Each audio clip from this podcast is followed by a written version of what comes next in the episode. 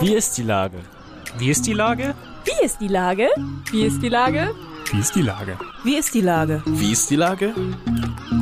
Der fast tägliche Podcast mit Lars Meyer. Wie ist die Lage? Unser fast täglicher Podcast als Kooperation mit der Mopo und der Gute-Leute-Fabrik spürt seit über einem Jahr tagesaktuellen Fragen nach.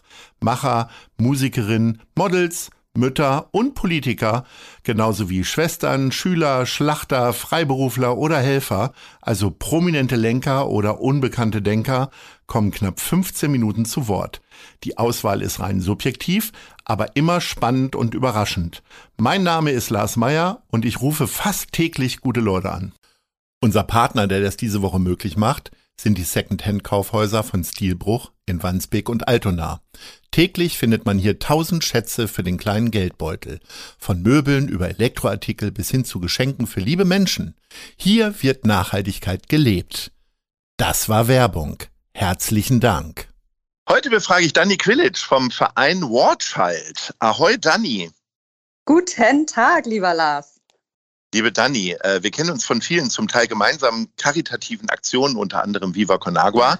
Äh, nun machst du Watchhalt e.V. Warum und was ist das überhaupt? Ja, lass mich äh, dich gleich äh, korrigieren, äh, ganz oh. liebevoll. Es ist eine GmbH, ist ja in der sozialen äh, Unternehmerschaft schon ein großer Unterschied. Das ist ein Aber, Unterschied, das ähm, heißt, es fließt nicht nur Geld in eine Richtung, sondern ihr kriegt auch ein bisschen Penunsen für eure Arbeit, unter anderem. Ja, unter anderem. Also was schön ist bei einer GmbH, und das machen wir auch, bevor wir gleich zu unserem heimlichen Thema Basketball Kriege ich hier noch ein paar Steuertipps. ja.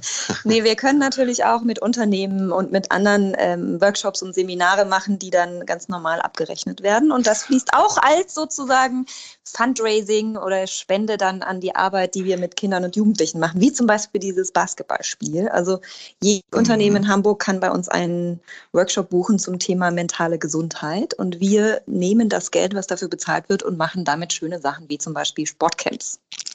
So, jetzt hast du äh, tatsächlich die Tage ein Basketballspiel vor. Erzähl mal mehr darüber. Ja, also am 11.12. dieser Woche findet das äh, Watchheit äh, Basketballcamp statt, das wir gemeinsam mit den Hamburg Towers und Sport ohne Grenzen durchführen. Da machen wir mit 10- bis 14-Jährigen unterschiedliche Angebote wie Breakdance und eben Basketballspielen, die den Zweck haben, dass die Jugendlichen sich mit dem Thema psychische Gesundheit beschäftigen, ohne dass es so schulmäßig rüberkommt. Ne? Sportliche Aktivitäten sind nachgewiesen hilfreich, um ja, psychische Gesundheit zu stärken und Kindern zu helfen, äh, ihre Resilienz auszubauen. Und deswegen veranstalten wir zum Beispiel jetzt dieses Basketballspiel. Das äh, mit der psychischen Gesundheit äh, haben wir ja auch alle in der Corona-Pandemie erlebt, wo wir alle, also ich ja auch, und wir haben ganz viele Gespräche darüber hier äh, an dieser Stelle gehabt, wo einfach Leute acht bis zehntausend Schritte jeden Tag machen, zusätzlich mhm. auch noch zu irgendwelchen sportlichen Aktivitäten. Ähm, tatsächlich ist das ja etwas, was ja auch sehr nachvollziehbar ist, ne? dass äh, Bewegung und vor allen Dingen frische Luft irgendwie hilft. Aber wie bist du jetzt auf Basketball gekommen? Da spielt wahrscheinlich ja doch auch die Tragweite der Towers eine große Rolle, oder? Oder? Auch das. Oder genau. spielst du selber Basketball, Dani? Wusste ich das ich noch nicht? Ich habe tatsächlich in meiner Jugend Basketball gespielt auch, ja. Fantastisch. Okay. Ja. Aber ähm, das war jetzt nicht der Grund. Also wir haben auch mit dem FC St. Pauli schon ein Fußballcamp gemacht letztes Jahr, was sehr schön war und haben eben gesagt, wir wollen verschiedene Aspekte abbilden, haben damals auch schon mit den Towers gesprochen und freuen uns natürlich immer wieder neue Allianzen in Hamburg zu schließen, weil wir glauben, dass es einfach Sinn macht, sich da zusammenzutun. Und ähm, Sport und mentale Gesundheit, wie du gerade schon gesagt hast, passt so, super zusammen. Vor allem, wenn der Sport dann draußen stattfindet, ist nachgewiesen, dass es die kognitive Leistung der Kinder auch fördert und eben Stress abbaut. Ja, das wissen wir Erwachsene, das ist bei Kindern eben auch so. Und dann können die sich spielerisch da auch noch anders erleben. Das macht viel Sinn. Jetzt sagt der Name ja schon eine Menge aus, aber konkretisiert doch nochmal genau eure Arbeit im Allgemeinen außerhalb eines Basketballcamps. Ja, also Watchlight ist, gibt es schon seit 25 Jahren. In anderen Ländern, in Deutschland sind wir seit drei Jahren aktiv und wir entwickeln psychosoziale Aktivitäten, jetzt im ganz weiten Sinn. Wir machen zum Beispiel kreative Workshops, Sportworkshops. Wir bieten aber auch Seminare an für Fachkräfte, Lehrer, Kindergärtner. Wir bieten Seminare für Unternehmen an. Also alle, die mit Kindern, Jugendlichen oder auch wir sind ja auch irgendwie alle noch Kinder zu tun haben, sich die Frage stellen, was können wir tun, um zum Beispiel, was du gesagt hast, jetzt auch in der Pandemie mit erhöhtem Stress äh, besser klarzukommen? Wie können wir uns auch umeinander besser kümmern? Wie können wir für uns selbst besser sorgen? All solche Themen werden da abgedeckt. Und Watchheit generell ist einfach Fokus auf Kinder und Familie mit Fluchthintergrund, weil wir vor allem glauben, dass Kinder und ihre Familien, die sowieso schon schwer haben, unsere Hilfe und Unterstützung am besten gebrauchen können. Wie generiert ihr Spenden? Du hast es jetzt schon angedeutet, ähm, aber gibt es so, ich sag mal, größere Träger, die euch unterstützen? Werdet ihr staatlich irgendwie auch gefördert oder ist das alles aus äh, Privat- und Wirtschaftsspenden? Also in der heute etwas komplexeren Welt geht es nur noch äh, zusammen. Also wir haben äh, natürlich auch wunderbare größere Förderung von zum Beispiel dem Auswärtigen Amt für ein Projekt jetzt in Burundi oder von der Postcode-Lotterie jetzt auch für Programme, die wir in Deutschland durchführen. Die müssen aber immer auch gekoppelt werden mit privat finanzierten Spenden, das heißt von einzelnen Menschen oder auch von Unternehmen. Und das war mit eben dieser Grund, warum wir eine GmbH gegründet haben, weil wir gesagt haben, komm, dann suchen wir auch auf andere Wege noch Möglichkeiten, die diese größeren Förderungen ähm, wirklich durchführen zu kommen. Es muss immer ein bestimmter Anteil, sind meistens so 10 bis 20 Prozent, selber eingebracht werden. Du hast ja schon erzählt, dass du in diesem Bereich ja schon auch äh, ein bisschen mehr ähm, aktiv bist, als jetzt nur Geld einzusammeln oder dich um unterschiedliche Projekte zu kümmern, sondern du bist tatsächlich vom Fach, wenn es jetzt äh, darum geht, Leuten auch in psychisch angestrengten Situationen zu helfen. Äh, ja. Das ist ja der andere Teil deiner, äh, deiner Arbeit. Ähm, hast du da so bestimmte Gebiete, auf die du dich stürzt? Weil ich sag mal, äh, psychische Probleme haben wir ja irgendwie irgendwann alle gekriegt hier, weil wir alle mhm. gar nicht mit dieser neuen Situation umgehen konnten. Also du bist ja möglicherweise sogar eine Krisengewinnerin, oder? Ja, also sagen wir es mal so, ich glaube, dass generell Krisen für uns gut sind, dass wir wachsen und uns stärken. Ja, es ist natürlich ein unangenehmer Prozess, äh, wissen wir jetzt alle spätestens seit der Pandemie. Ähm, aber jeder Mensch steht irgendwann mal vor Herausforderungen. Und als also ich bin von Haus aus Diplompsychologin und systemische Therapeutin für Familie, Paare und Einzelne und mache auch viel im Bereich ähm, ja, Selbstfürsorge, mentale Gesundheit auch für Unternehmen ähm, in dem Bereich, äh, verschiedenste Programme, verschiedenste Angebote. Bin auch als Therapeutin tätig, also man kann auch tatsächlich mit mir einzelne Sitzungen buchen. Ich weiß, dass viele da draußen gerade strugglen. Mein Thema ist ehrlich gesagt am meisten dafür mehr sage ich mal, Normalisierung zu bekommen, ja, dass also mehr Menschen auch Hilfe annehmen. Ich erlebe das am allermeisten immer noch, dass viele denken, sie müssen damit selber klarkommen und Depressionen und andere psychische Merkmale sind einfach oft nicht alleine zu bewerkstelligen und viele haben immer noch Sorgen, sich auch an Freunde und Familie zu wenden. Deswegen hilft es oft, sich einen professionellen Therapeuten oder Coach zu suchen, mit dem man dann so Themen besprechen kann. Wie kommst du denn an deine Klienten? Ist das dann, ich sag mal, das eine ist ja so, dass äh, die Probleme, die du, äh, wo du helfen kannst, ja häufig äh, kein, kein gesellschaftliches Thema sind, leider, weil es äh, vielleicht keiner ansprechen will. Und auf der anderen Seite funktioniert es dann doch zum Mund-zu-Mund-Propaganda oder wie geht das? Tatsächlich sind die allermeisten Menschen sind Menschen, die mich kennen, die irgendwie von jemandem empfohlen, also jemand sagt, geh doch mal oder guck doch mal bei Dani, ob das nicht was für dich wäre. Ähm, ich habe eine Internetseite, daniquilic.com, ich habe ein, ein, Profil bei Instagram und so weiter. Also ganz, ganz normal, wie viele andere auch heute ihre Klienten bekommen, ist es bei mir auch. Aber wie du sagst, die meisten kommen tatsächlich über persönliche Empfehlungen. Und ähm, gibt es denn tatsächlich eine Häufung von bestimmten Problemstellungen, also einen gewissen Trend, der jetzt durch die Pandemie ausgelöst ist? Ja, ich würde schon sagen, also äh, zwei Stränge sind ähm, die stärksten. Das eine ist so eine Art Belastungsthematik, ja, also weil wir natürlich alle viel mehr belastet sind, als wir es vor der Pandemie waren und selber noch gar nicht genau wissen, wie wir mit vielen Dingen jetzt umgehen sollen. Da kommen Ängste dazu und so weiter.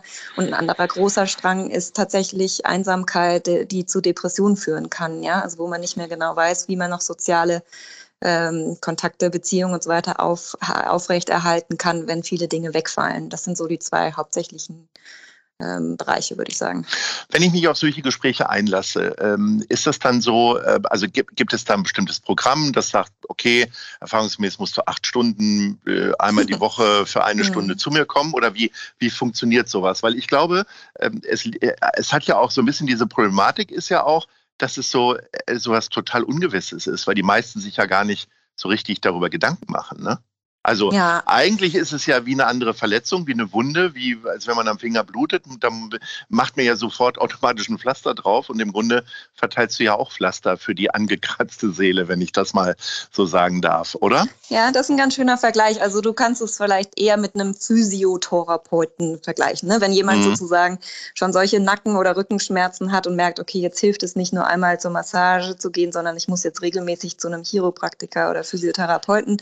So ähnlich ich würde mal sagen, manchmal helfen drei Sitzungen, dann ist man sozusagen wieder auf Spur und kriegt wieder ähm, mehr Land oder eine andere Einstellung zu den Dingen. Manchmal ist es auch gut, ein halbes Jahr begleitet zu werden, aber das mache ich echt individuell. Also ähm, es gibt tatsächlich Klienten, die kommen zwei, dreimal und sind dann happy und melden sich dann nach drei Monaten vielleicht nochmal nach so, so, zu so einer Nachfolgesitzung.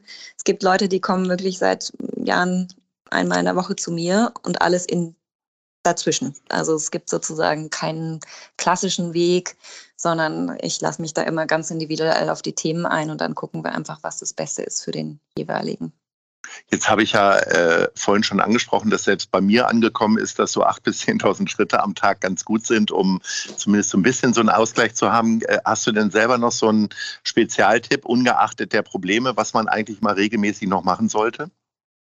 Ja, also für mich ist, was im Moment ist, diese ganze Belastung und dieses nicht mehr alles packen können, liegt für mich auch vor allem daran, dass wir uns nicht mehr die Zeit geben, Dinge zu verarbeiten. Das heißt, eines der einfachsten Dinge ist wirklich, sich abends hinzusetzen zu überlegen, was habe ich heute erlebt, was habe ich heute gelernt, was war gut, ja, wofür bin ich dankbar, was war schwierig. Ähm, diese Reflexion auf den Tag, das zu integrieren, ist das erste Dankbarkeit ist eine Energie oder ist eine Quelle, die auch mit Kindern total gut geübt werden kann. Ja? Was war heute schön? Ähm, worüber habe ich mich gefreut? Was, ähm, ja, was macht mir Freude im Leben? Was bringt mir gute Energie? Das ist auch was, was wirklich mit Kindern abends beim Schlafengehen total gut gemacht werden kann. Dann schlafen die gut ein. Und wir Erwachsenen eben auch. Ach, das ist so schön. Äh, also Dankbarkeit ersetzt quasi das Sandmännchen. Ähm, ja. Wir sind schon quasi bei unserer Top 3. Ähm, und da habe ich mir überlegt, äh, wir haben jetzt sehr viel über die Defekte und Defizite und Probleme irgendwie gesprochen. Was kann ich denn hier in Hamburg machen? Welchen Ort kann ich besuchen? In welchen Laden kann ich gehen, damit es mir einfach besser geht? Also zum Stichwort mentale Gesundheit. Was wäre denn dein Platz 3? Mm, also für mich gibt es so drei Sachen, die essentiell sind, aber auch in meinem persönlichen Alltag. Das eine ist Natur und ich lebe mitten in der Stadt im wunderschönen Hamburg. Deswegen ist für mich Planten und Blumen immer das erste Ziel, wenn ich mal durchatmen muss. Wenn ich mal so ein bisschen spazieren gehen will, ist sozusagen Planten und Blumen für mich Platz drei. Ja, sehr schön. Da würde ich dann auch immer hingehen. Platz zwei. Ähm, Platz zwei, tatsächlich Musik, ja. Also was bringt mich immer wieder auf andere Gedanken, ist auch für die Seele gut. Und ähm, da sind vor allem klassische Musik äh, für mich ähm, immer wieder To-Go-Platz. Und deswegen würde ich sagen, die Staatsoper in Hamburg. Oh ja, ich bin kein Ballettfreund, deswegen äh, die, die Hälfte des Programms in der, in der Oper fällt für mich schon mal weg. Aber du gehst Dann gehen wir einfach Ballett woanders hin. oder? ja, nee, tatsächlich genau. auch eher die andere Variante. Ja, also, sehr gut. Äh, aber Ballett geht so. so, und Platz 1, wo treffen wir uns da? Und Platz 1 treffen wir uns irgendwo, wo man tatsächlich ins Wasser kann. Also für mich ist auch Wasser etwas, was echt energetisch reinigt und vor allem mag ich gerne die ähm, Salzgrotte oder die Salz-Kaifu, äh, wie heißt die Kaifu-Sohle? Ja. Ähm, mhm. Jetzt gerade jetzt auf den Winter hin ist ja Sauna sowieso gut fürs Immunsystem, Schwimmen gut, ähm, diese Salzluft gut für die Lunge. Also das ist für mich mein Platz 1 to go jetzt gerade im Winter. Sehr schön, Dani. Vielen Dank für diese drei super Tipps und vor allen Dingen auch für dein Engagement am Ende. Das erwähne ich sehr häufig bei Leuten, die sich für gemeinnützige äh, Gesellschaften oder aber für Vereine einsetzen. Tust du das für uns alle und insofern großen Dank an dich. Bis dann. Vielen Dank, Lars, für dieses schöne Gespräch. Ahoi. Ahoi. Eine Produktion der Gute-Leute-Fabrik in Kooperation mit 917 XFM und der Hamburger Morgenpost.